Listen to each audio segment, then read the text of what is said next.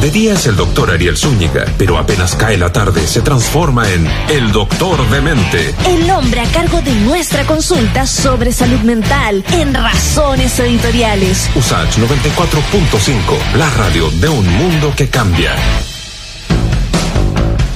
Muy bien, son las 7 con 41. Hay lunes por medio hablamos con nuestro doctor de mente, el psiquiatra y académico Ariel Zúñiga. ¿Cómo está, doctor? Sí, muy buenas tardes. Oiga, vamos a hablar de un, de un tema muy interesante, que este, este afán exceso de acumular cosas sin mayor utilidad, el llamado cachurero, ¿no? Síndrome de Diógenes también se conoce esto, ¿no? Claro, síndrome de Diógenes, trastorno de acumulación compulsiva, exactamente. ¿Y cómo, cómo se podría describir desde la psiquiatría, doctor, Mire, esto? Es un cuadro que está en los manuales de diagnóstico desde, desde el año 2013 en adelante. Probablemente existían muchos casos antes, pero eran tomados como, como algo aislado.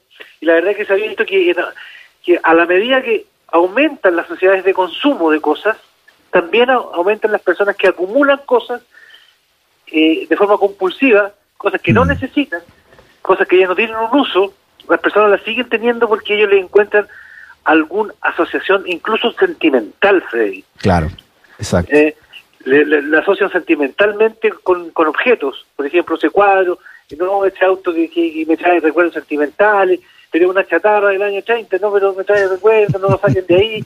Entonces, eh, son personas que de alguna manera se van rodeando de objetos a Mm. falta de vínculos emocionales reales. Claro. Oiga, todos somos un poco medios, medios cachureros y todos hemos tenido un pariente cachurero que dice, no, si esta cuestión No, me puede servir para algo alguna vez. Claro, claro. Es distinto, el peligro es cuando le empiezan a, a- empiezan a asociar a esas cosas con cosas sentimentales y empiezan a reemplazar esas cosas por vínculos. Ya. ¿Ya? Ah. Porque claro, hay personas que tienen un rasgo obsesivo, lo que está- me estás describiendo tú, Freddy, son personas un poquito obsesivas que tienden a ser coleccionistas de cosas o Claro. acumular cosas que básicamente a ellos les gustan. ¿ya? Mm. Hay coleccionistas de todo tipo y son personas que, que les gusta acumular piedras que, que no tienen ningún significado. eh, algún- más respeto. Más respeto con... Yo conocí a gente que coleccionaba servilletas.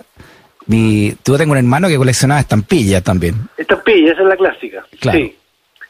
No, La- pero soldaditos de todas partes, tacitas de... Las personas obsesivas tienden a ser coleccionistas, digamos. Sí. Hay que Oiga, distinguir eso de, de esta otra cosa que es bastante más burda.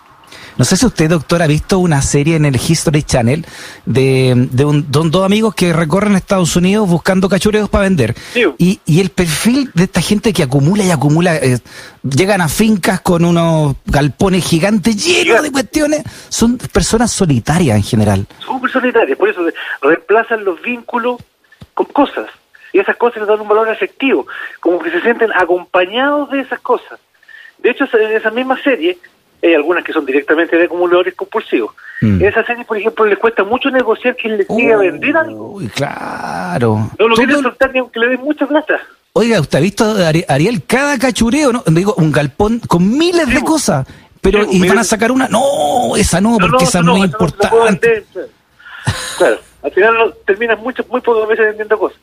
Y hay series americanas, porque en Estados Unidos donde más se da el problema, o sea, es de consumo, eh, hay una serie de acumuladores de, que se llama acumuladores compulsivos, que son Mm. personas que se llegan a llenar la casa entera de libros, de 40.000 cosas.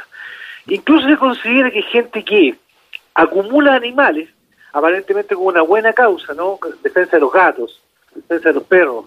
Pero tiene 40 perros, 200 perros, 200 gatos. ¿ah? Y la verdad que también se considera como parte del síndrome de acumulación compulsiva. Oiga, me imagino que esto llega a ser patológico cuando usted precisamente señala, doctor, cuando afecta ya tu, tu convivencia, tu forma de, de- de vida, ¿no? Eso de entrar a una Claro, casa y no poder vivir veces adentro. llegamos a la cosa insalubre, llegamos a la cosa que es antigénica, llegamos incluso a la cosa que te aísla de todo el mundo y las personas cada vez, cada vez se ponen peores, digamos. ¿ah? Mm.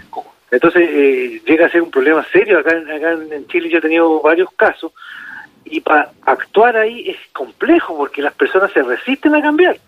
Ellos Claro. están ahí atrincherados.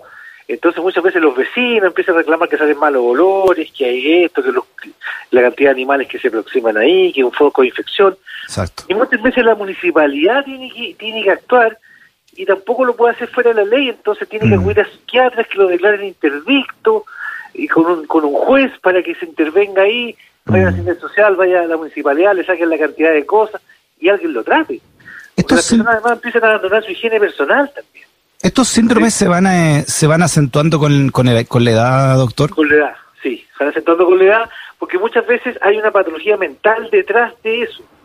O sea, hay, hay depresiones, hay demencias que empiezan así, sobre todo demencia en personas jóvenes que empiezan a acumular cosas y a quedarse solos.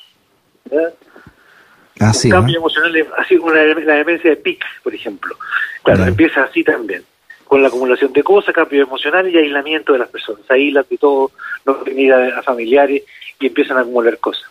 Hay detrás de O sea- eso síndrome ansioso, porque Mm. muchos de estos tipos que son acumuladores compulsivos fueron en un momento compradores compulsivos.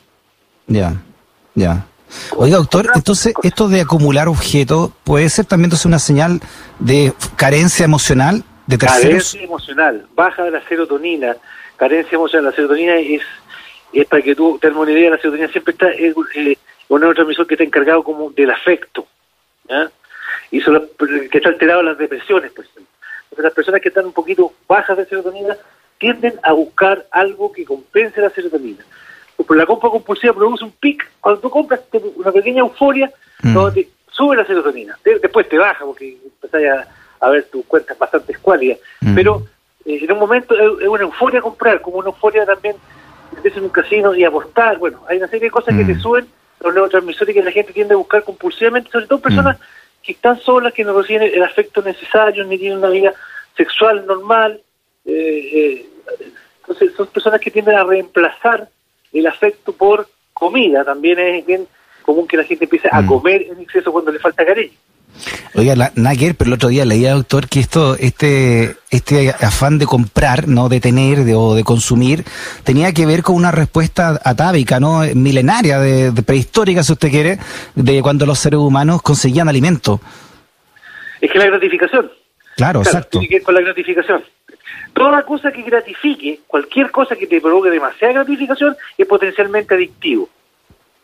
Mm. El sexo, cualquier cosa que el juego, la velocidad, etcétera. Adrenalina. La adrenalina. Claro, La adrenalina entonces- y la serotonina.